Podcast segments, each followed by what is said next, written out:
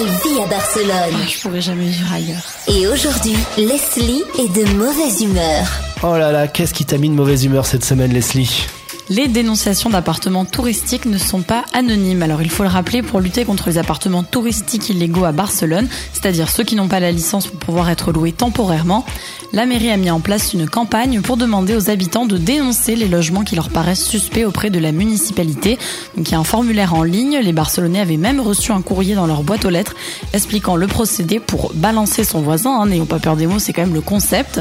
Donc ça permet de faire gagner du temps à la mairie, d'obtenir des adresses précises. Mais ce qui n'a pas été précisé, c'est que la personne dénoncée est tout à fait dans le droit de demander qui est l'auteur de la délation.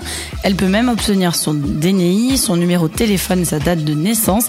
Tout ceci a été révélé par une habitante de Poblesec qui avait été dénoncée à tort par ses voisins. Après avoir obtenu ces informations, elle a voulu dénoncer le fait que les données ne sont pas protégées et donc ça peut être dangereux que des gens mal intentionnés en fait aient envie de se venger suite à ça. C'est les limites de la délation et de ce genre de dénonciation. Tout à fait.